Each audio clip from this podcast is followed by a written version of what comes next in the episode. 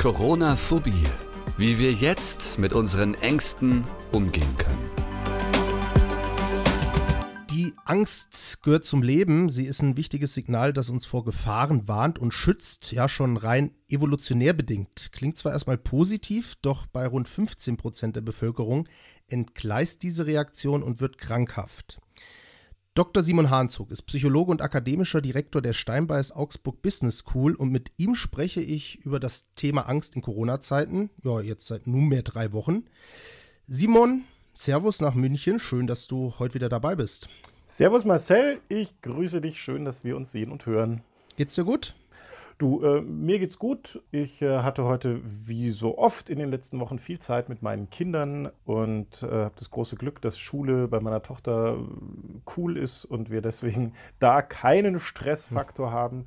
Und wir hatten einen schönen Vormittag, Mittag. Bei dir, wie geht's dir?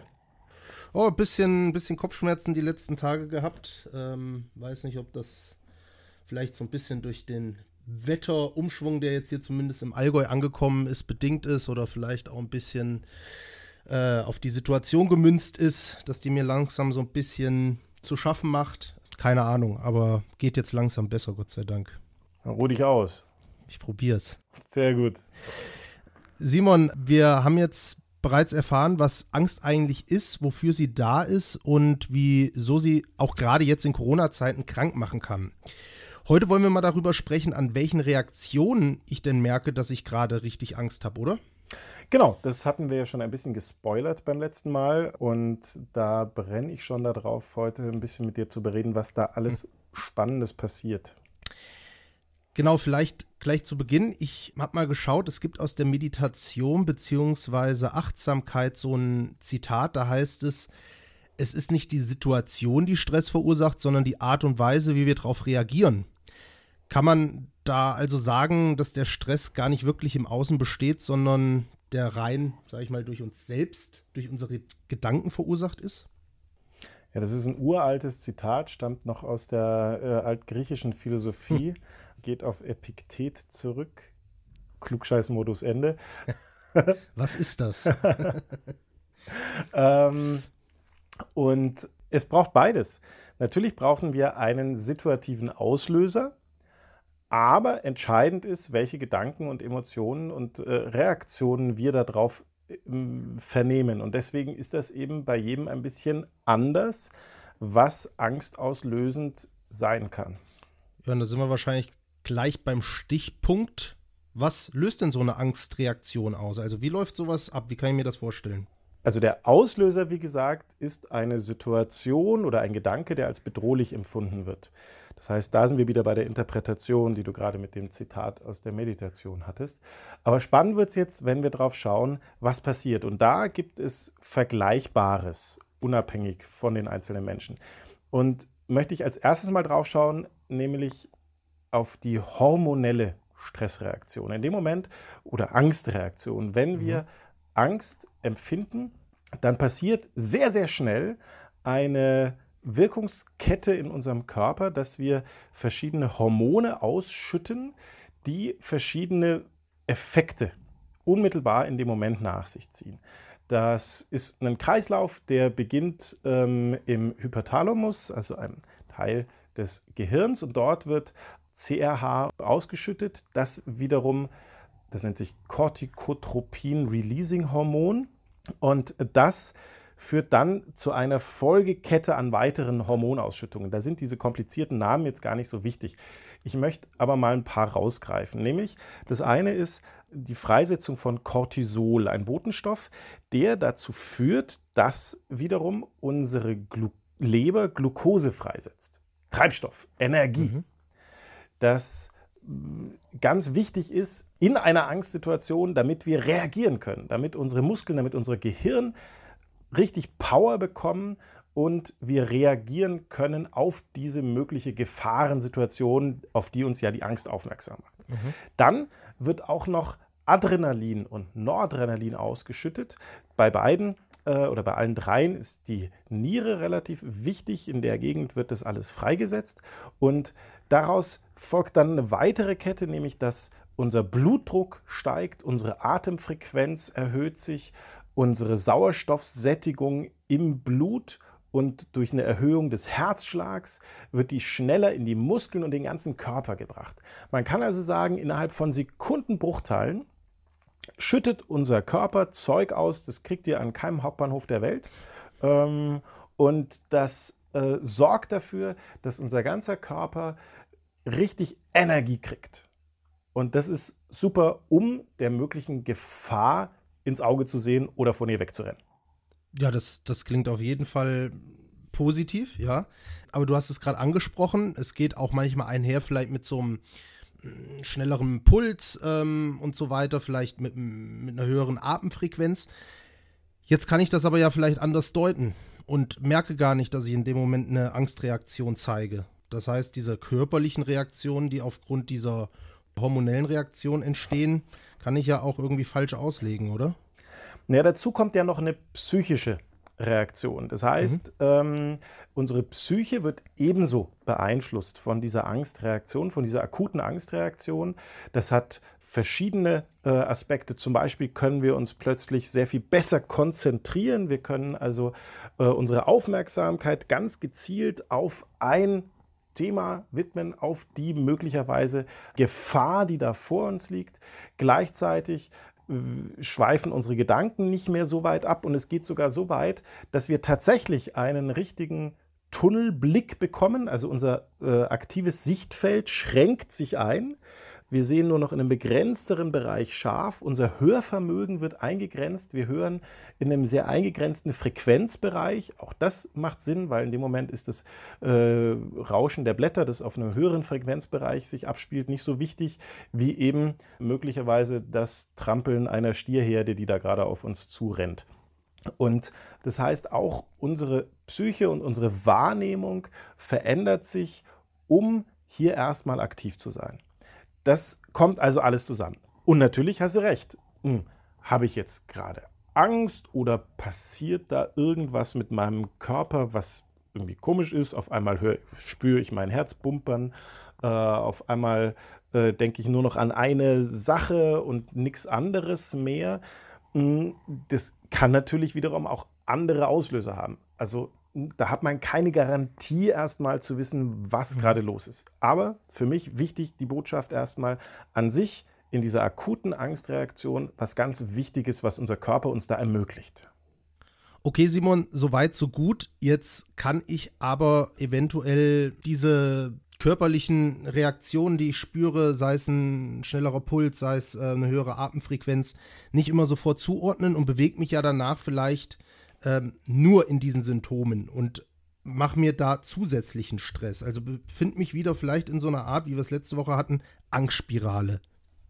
Ja, das ist das Problem dabei. Ähm, um die Brücke zu schlagen zur Angstspirale von letzter Woche, Marcel, genau das kann dann eben passieren. Ich nehme diese Symptome wahr. Vielleicht habe ich das schon öfters mal gehabt äh, oder als beeinträchtigend erlebt oder ähm, habe Angst davor, was das für Auswirkungen haben kann und werde da durchaus sehr sensibel. Und dann kann so ein, so ein Teufelskreis entstehen, weil wenn ich jetzt merke, oh je, äh, mein Herz bumpert auf einmal äh, ohne Ende und äh, ich werde irgendwie, kann mich nur noch auf eins konzentrieren und auf einmal äh, macht mir das Angst, dass ich wieder Angst kriege. Und das verstärkt diesen Effekt noch. Mhm. Und dann bin ich irgendwann nur noch in dieser Symptomschleife drin in dem Moment. Und das ist natürlich dann nicht ganz so produktiv, sondern das ist dann eher schädlich. Das stelle ich mir auch so ein bisschen so vor, wie du das auch letzte Woche gesagt hast, so eine selbsterfüllende Prophezeiung, oder? Ich bewege mich die ganze Zeit in den Gedanken und dadurch geschieht es dann auch, oder? Das ist, ja, ist wie so ein Selbstläufer. Ne? Ich, ich merke so ein bisschen Beklemmung, dann mache ich mir Angst vor der, dann kriege ich Angst vor der Beklemmung, das erhöht die Beklemmung, das macht mir noch mehr Angst und, und, und, und immer schlimmer. Mhm. Und da ist dann der Part, den wir ja auch schon angesprochen haben, an der Stelle sich das mal bewusst zu machen und einen Cut zu setzen und sich zur Ruhe zu bringen, zu atmen, nicht die Angst zu stärken, sondern versuchen, Ruhe dazu zu holen. Das ist das Beste, was man dann in dem Moment akut erstmal machen kann. Das heißt auch, wenn ich mich oder wenn ich es schaffe, mich dann so ein bisschen runterzubringen und wirklich in die Ruhe komme, dann werde ich auch relativ schnell feststellen, du bist jetzt kein Arzt, aber du bist Psychologe, ähm, werde ich relativ schnell feststellen, dass das höchstwahrscheinlich auch alles tatsächlich eine Angstreaktion ist und weniger wirklich Gefahren mit sich bringt, dass ich jetzt nicht wirklich ähm, Probleme mit dem Herz habe oder mit der Lunge und zum Arzt muss. Also um da nochmal darauf hinzuweisen, das kann natürlich nur ein Arzt abklären. Und da ist es dann auch ganz wichtig, wenn man merkt, man hat das öfters oder die, die Angst, dieser Zustand passiert öfters, hier unbedingt auch die medizinische Unterstützung dazu zu holen, weil das kann auch immer sein. Also das finde ich immer ganz wesentlich. Und gleichzeitig kann es auch rein psychisch bedingt sein, was trotzdem aber Folgewirkungen haben kann. Und da bin ich bei einem Punkt, was passiert denn, wenn sowas öfters ist oder länger anhält? Mhm. Und naja, gerade in der Corona-Zeit, in der wir jetzt gerade sind, wir hören es dauernd aus allen Ecken, so schnell wird das Ganze nicht vorbei sein. Das heißt, diese angstauslösenden Momente und jetzt haben alle ihren Mundschutz auf und jetzt dürfen wir immer noch nicht raus und das wird noch eine Zeit lang so weitergehen. Das heißt, da wird es dann irgendwann problematisch. Und da möchte ich noch mal so ein bisschen die Brücke schlagen zum Anfang von heute. Diese wunderbare Angstreaktion, die wirklich fantastisch ist, was unser Körper da ermöglicht, die ist halt aber auch sehr, sehr anstrengend. Und dementsprechend, wenn das eben lange anhält, wenn das sehr intensiv ist, wenn wir nicht Pausen davon haben, dann kann das eben auch schädliche, gesundheitsschädliche Folgen mit sich ziehen. Also beispielsweise diese mh, hm, Glukosefreisetzung aus der Leber ist top für den Moment, aber wenn es halt dauerhaft passiert und der Körper dauerhaft oder langfristig einen erhöhten Glukosespiegel hat, dann steigt eben das Diabetesrisiko enorm das, was gerade das Adrenalin ähm, mit unserem Herzen macht, dass es dann äh, ganz, ganz schnell pumpen kann, ähm, ist super, aber auf Dauer ist das halt auch nicht dafür gemacht. Das heißt, das ist natürlich schon schädlich dafür. Oder eine weitere Folgewirkung von Cortisol ist unter anderem, dass Herzkranzgefäße stärker durchblutet werden. Das ist super, damit wir ähm, bei der nächsten Angstsituation nicht in den Kaltstart reinlaufen aber auf Dauer sind die dafür halt nicht gemacht. Und auch die psychischen Folgewirkungen äh, sind erhöht, dass wir nicht mehr schlafen können, dass wir im Moment uns zwar konzentrieren können, aber auf Dauer Konzentrationsstörungen entwickeln, dass wir das Depressionsrisiko steigt, dass das Risiko, um wieder den Körper dazu zu holen, an Infekten zu erkranken, äh, mhm. äh, was gerade auch jetzt ja äh, bedeutsam wäre, das zu verhindern, nach oben geht. Und das gilt es eben zu vermeiden. Da wird es langfristig schädlich. Aber um auch den Leuten vielleicht da draußen wieder so ein bisschen die Angst zu nehmen, das hatte ich ja auch in der ersten Folge schon mal angesprochen, das ist ja auch nichts, was jetzt von heute auf morgen passiert. Also ich werde jetzt nicht, wenn ich mir jetzt drei Tage ähm, sehr, sehr, sehr, sehr viel Stress mache, sofort an Diabetes erkranken. Nein, das geht alles nicht von heute auf morgen und ich möchte da keine Angst schüren, und ich möchte kein Blatt von den Mund nehmen, um darüber aufzuklären. Mir geht es darum, dass alle, die uns zuhören, sorgsam mit sich umgehen.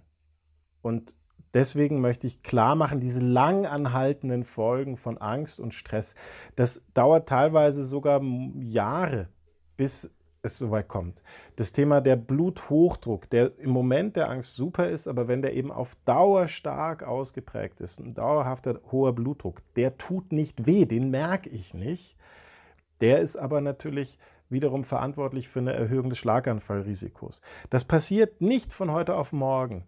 Nur ich möchte dafür sensibilisieren, dass man da auf sich achtet und nicht nur mittelfristig, sondern auch langfristig auf sich acht gibt, um seine Gesundheit zu schützen.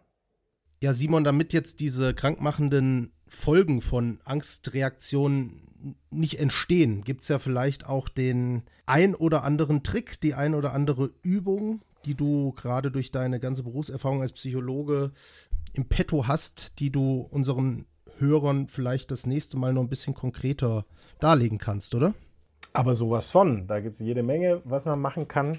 Und ähm, sehr, sehr gern rede ich damit mit dir drüber, Marcel, denn wir wollen es nicht bei der Krankheit belassen, sondern dabei äh, weitergehen, was man denn alles tun kann. Und da gibt es einiges. Sehr schön.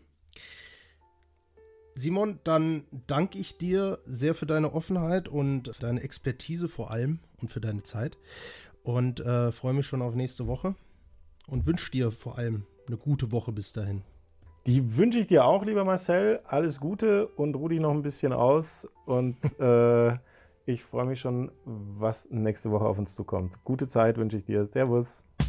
Corona-Phobie, der Podcast mit Dr. Simon Hanzog und Marcel Schmidt.